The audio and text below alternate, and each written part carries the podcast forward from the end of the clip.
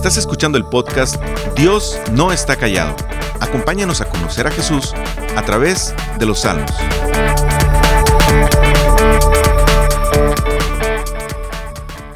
Yo nací y crecí en el país de El Salvador, el país más pequeño de Centroamérica con apenas 21.000 kilómetros cuadrados. Sin embargo, tiene 170 volcanes, de los cuales 14 están activos y 6 son vigilados permanentemente por el peligro de las erupciones. Los españoles bautizaron el área del Salvador como el Valle de las Hamacas en el siglo XVI, porque se producen temblores y terremotos constantemente. Apenas estaba por cumplir un año cuando un terremoto devastó la capital del país. A mis 15 años, dos terremotos más devastaron nuevamente el país en un lapso de un mes, y pues ya te imaginarás la psicosis que queda en la población después de eventos como estos. Hace muy poco tiempo escuchamos del terremoto de Turquía, que fue también un asunto muy trágico para esa ciudad. Mira, existen expectativas en los humanos sobre estos temas que nos hace recordar lo pequeños y débiles que somos y lo feroz y aterrador que puede volverse el mundo. De hecho, Hollywood se ha encargado una y otra vez de mostrar este tipo de expectativas con sus películas de destrucción masiva y catástrofes en donde las personas tienen que buscar un refugio para salvar, para salvarse y, o, salvar a una parte de la población desde aliens hasta meteoritos que producen catástrofes y, y, tantas cosas bien complejas. De manera natural, en momentos de peligro y vulnerabilidad, tendemos a buscar refugio, tendemos a buscar un lugar que nos dé la protección que necesitamos. La pregunta en torno a este salmo, el Salmo 46, es, ¿confías en Dios como tu refugio permanente? ¿O estás buscando en cualquier otro lugar donde sentirse seguro? Vamos a estudiar esto porque el salmista nos pone una perspectiva sobre dónde está nuestra esperanza. Y quiero que comencemos entendiendo en primer lugar la fragilidad de este mundo. Mira cómo comienza los primeros tres versículos. Dios es nuestro amparo y nuestra fortaleza, nuestra ayuda segura en momentos de angustia. Por eso no temeremos, aunque se desmorone la tierra y las montañas se hundan en el fondo del mar, aunque rujan y se encrespen las aguas y ante su furia retiemblen los montes. Mira, el autor comienza este salmo con una declaración contundente y sin dudarlo. Él dice que Dios es nuestro amparo y fortaleza. Por esa razón es nuestra ayuda segura. Decir algo como esto y que la ciudad lo, cante y que lo sostenga es porque han podido comprobarlo. En momentos de mucha incertidumbre y de mucha agitación quizás, en cada momento que dé como resultado la angustia, sentir que desfalleces. Ah, todo esto, eh, el pueblo de Israel y lo que este salmista está eh, propiciando es que han podido ver cómo la mano fuerte del Señor ha estado ahí para sostenerlos. Ellos saben que el momento en que la situación parezca abrumadora y de mucho peligro, tienen un lugar donde correr no están a la deriva, no están solos, no hay un lugar más seguro o una fortaleza más grande y más inamovible que Dios mismo. Mira, el salmista pasa a dar ejemplos concretos de momentos complicados donde no hay nada que el hombre pueda hacer, y eso es un desastre natural. El salmista pinta un cuadro tremendo. Él dice, es posible que los terremotos devasten la ciudad y la tierra se desmorone es probable que exista un cataclismo al grado que las montañas grandes e imponentes simplemente se pierdan en el mar. El mar puede volverse agitado y que sus olas sean tan amenazantes que hasta los montes puedan llegar a temblar. El cuadro de David es devastador. Es algo en lo que como seres humanos no tendríamos absolutamente ningún control. Aunque la tierra implote, aunque la Tierra se vuelva un caos total de consecuencias inimaginables que pongan en peligro a la especie humana y a todos los seres vivos, hasta en esos momentos, dice el salmista, Dios sigue siendo tu ayuda segura. ¿Cómo es posible que Dios sea un amparo y fortaleza cuando la tierra puede llegar a desaparecer? Significa que si hay un terremoto, la única casa de la colonia que quedará en pie será la de un cristiano. Si hay un tsunami de olas eh, impresionantes, ¿no arrasarán a una iglesia? Si un asteroide cayera sobre una ciudad, los únicos que no sufrirían y seguirían con su vida normal serían los creyentes? La respuesta es no. Esa no es la idea del salmista ni de la Biblia. ¿Dios puede hacer eso? Sí. Puede que, eh, eh, puede que todas estas cosas que el salmista está diciendo sucedan y que los creyentes sufran. Aunque Dios puede, puede hacer que no suceda, porque no hay nada imposible para Dios. Él creó el universo de la nada y con su palabra formó lo que existe y en seis días hizo todo lo que los científicos no comprenden y tienen que usar miles de millones de años y teorías no probadas que requieren mucha fe para creerlas. Claro que Dios es poderoso y puede hacer lo que Él quiera. Si el mundo atraviesa un virus como el que atravesamos hace unos, hace unos años y que todavía hay secuela de eso, no significa que no le va a dar a un cristiano. No somos inmunes a los virus, no somos inmunes a catástrofes. Estamos atravesando momentos cruciales como humanidad ahora mismo. El cambio de los polos magnéticos de la Tierra está sucediendo. La última vez que esto sucedió en la Tierra, según los científicos, hubo cerca de 700 años de catástrofes climáticas y estamos apenas entrando en eso. El calentamiento global es una parte de nuestra historia. Estamos viviendo eh, y viendo, perdón, cómo los polos se están derritiendo, el agua cada vez es más difícil de proveer a las ciudades, los incendios están acabando con la vegetación de la humanidad como fuente de oxígeno y alimento. Los huracanes son más recurrentes y más devastadores. Los terremotos aparecen cuando menos lo esperamos. Lo que el salmista quiere que tengamos en mente es que podemos morir como resultado de catástrofes naturales. Es parte del ciclo de la tierra y Dios lo ha dispuesto así. Sin embargo, aunque suframos la muerte como consecuencia de esto, estamos seguros en las manos de Dios. Porque la vida del creyente, la vida del que confía en Dios, no termina cuando muere, sino que comienza la verdadera felicidad. Una felicidad eterna y nada nos puede separar de su amor. Pero por otro lado, el salmista quiere que nos demos cuenta que poner nuestra esperanza en algo que no controlamos en algo que puede ser destruido en cualquier momento, en algo que no provee estabilidad y seguridad, es un absurdo.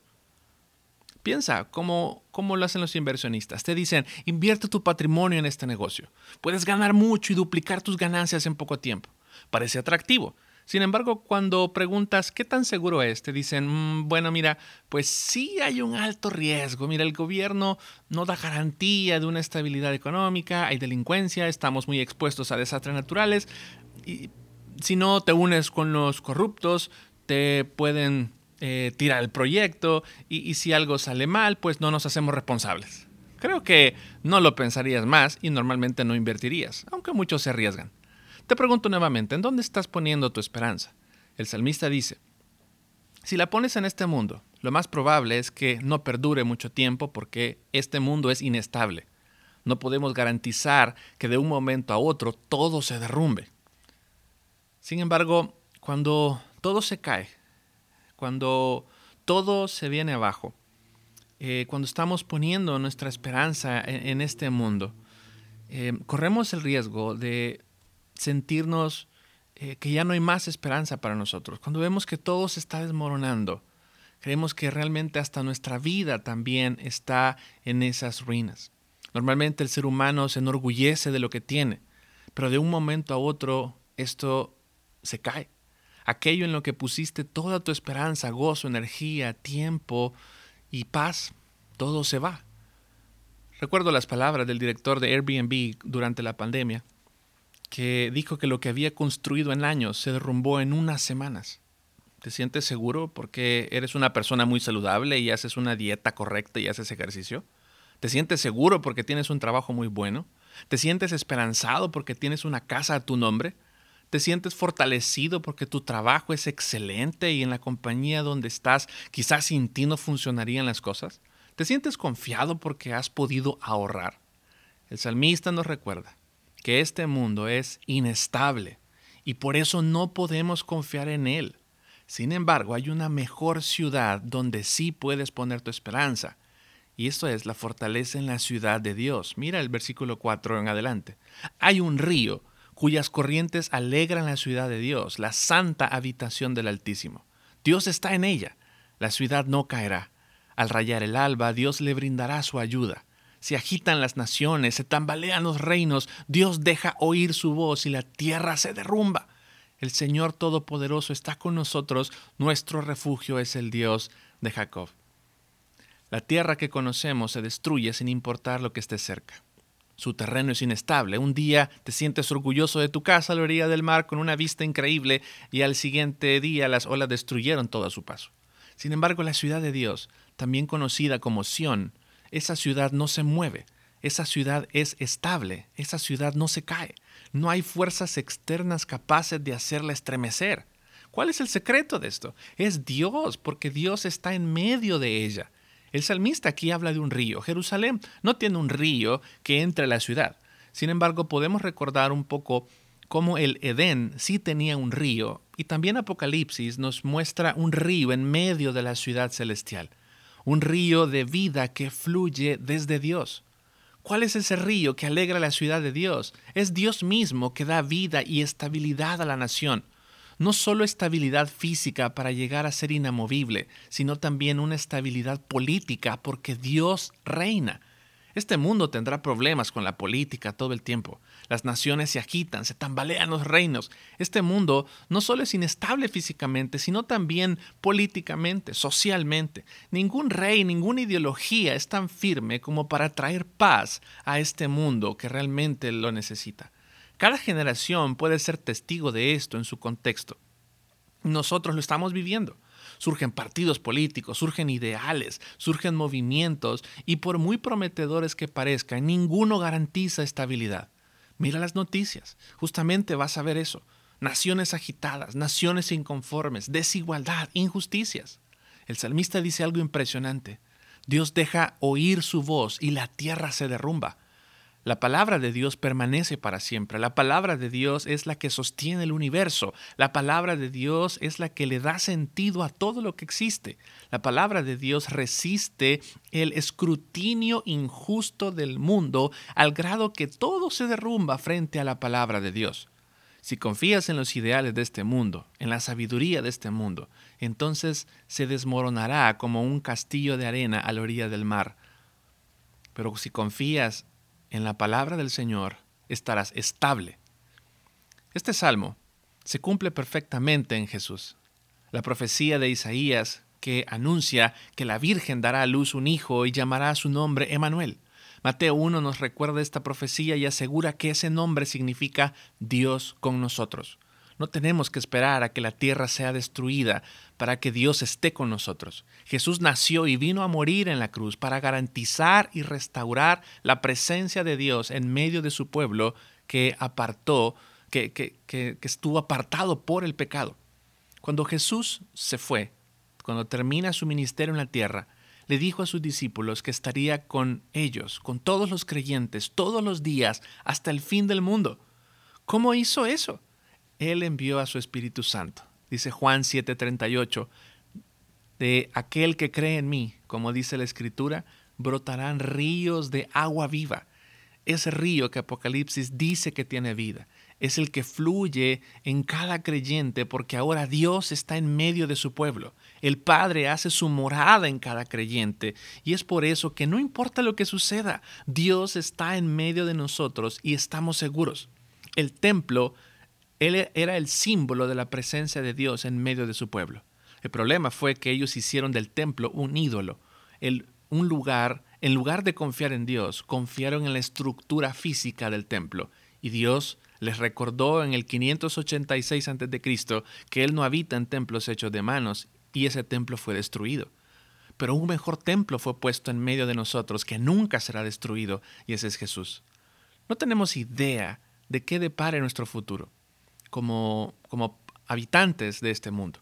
La economía puede seguir colapsando, los negocios pueden seguir quebrando, la salud puede seguir deteriorándose, la política seguirá hundiéndose, pero el pueblo de Dios, el que confía en Dios, puede estar tranquilo porque Dios está en medio de ellos y por eso están seguros. ¿Es eso tu seguridad para el día a día? ¿O tienes en mente otras cosas para que puedas sentirte seguro? Mira el salmista cómo habla del, poder de Dios en este sentido. Versículo 8. Vengan y vean los portentos del Señor. Él ha traído desolación sobre la tierra, ha puesto fin a las guerras. En todos los confines de la tierra ha quebrado los arcos, ha destrozado las lanzas, ha arrojado los carros al fuego. Quédense quietos, reconozcan que yo soy Dios. Yo seré exaltado entre las naciones, yo seré enaltecido en la tierra. El Señor Todopoderoso está con nosotros, nuestro refugio es el Dios de Jacob. El salmista termina enfocando la atención en la obra de Dios. Las naciones han hecho guerras unas con otras para imponer sus reinos. Han querido extender sus dominios a base de espada y lanzas. Sin embargo, Dios se encargará que esto termine. Cuando su reino sea consumado, las batallas cesarán.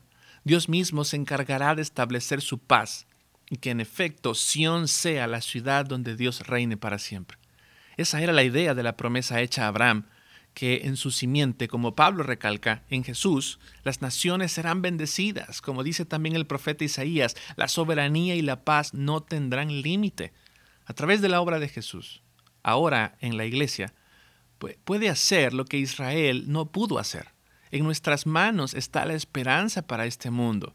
En las manos de la iglesia está esta verdadera esperanza, esta buena noticia. Tenemos el Evangelio para proclamarlo. ¿Y cuál es este Evangelio? Es que Dios está con nosotros. La iglesia puede, eh, comenzar y es también eh, el, mandato de Dios de, ir e ir por todo el mundo predicando el Evangelio. Eso es lo que debemos de hacer como iglesia se anuncia por los confines de la tierra los, portentos de Dios, las obras de Dios, cómo Él venció a la muerte, cómo venció al pecado en la sangre de Jesús para traer verdadera esperanza inamovible a los que creen en Él. La invitación para el pueblo de Dios es a estar quietos. Mientras las naciones se agitan y hay desesperanza, el pueblo de Dios permanece quieto, porque en momentos de angustia, en donde cualquier persona sin esperanza buscará su refugio en sus fuerzas, el creyente puede estar seguro que su fortaleza está en Dios, por lo tanto puede estar firme. Y de hecho, eso es un acto de adoración. Dice aquí el salmista, yo seré exaltado entre las naciones, yo seré enaltecido en la tierra. Exaltar a Dios, reconocerlo como lo más grande y poderoso, se refleja en estar quietos y esperar en Él, descansar en Él. Habrá muchas razones humanas para estremecerse sin embargo, en Dios, en lugar de temblar, podemos estar seguros y firmes en sus manos. Es confiar que aunque este mundo pase, y de hecho pasará como lo dice la Biblia, estaremos seguros en tus manos. ¿Qué te preocupa el día de hoy? ¿Tu salud? ¿Tus finanzas? ¿Tu trabajo? ¿Tus relaciones personales? ¿Tu familia? ¿Tus proyectos? ¿Tus planes maravillosos para ti? ¿Estamos tratando de encontrar seguridad en nuestra casa de papel mientras el mar se precipita contra nosotros, mientras los terremotos hacen rugir la tierra? El problema que enfrentamos respecto a esto es nuestro orgullo y autoconfianza día a día. Yo me convenzo a mí mismo cada día y en cada circunstancia que mi fortaleza es más fuerte y suficiente para enfrentar cualquier situación y tiendo intencionalmente a olvidar que la verdadera fortaleza y esperanza solo están en la gracia que Dios nos da para enfrentar cada situación. ¿Qué haremos? ¿Seguiremos buscando maneras de salvarnos y encontrar esperanza en este mundo? ¿Qué va a pasar? ¿O correremos a esa ciudad fuerte en Dios para estar seguros y confiar en su salvación? Confiar en su palabra, confiar en su cuidado, en su control, en su soberanía que dirige cada momento de nuestras frágiles vidas. Querido amigo, si tú hasta el día de hoy nunca has puesto tu confianza en Dios, hoy es un buen momento para que veas a tu alrededor y veas la inestabilidad que hay, pero puedas ver hacia el Evangelio, puedes ver hacia la buena noticia que Dios puede estar contigo cuando crees en lo que Él ha hecho para darte salvación. Hoy es un buen día para confiar en la grandeza y fortaleza de nuestro Dios. Gracias por escucharnos. Para más información sobre este ministerio, puedes entrar a www.noestacallado.com. También puedes encontrarnos en Facebook, Instagram y YouTube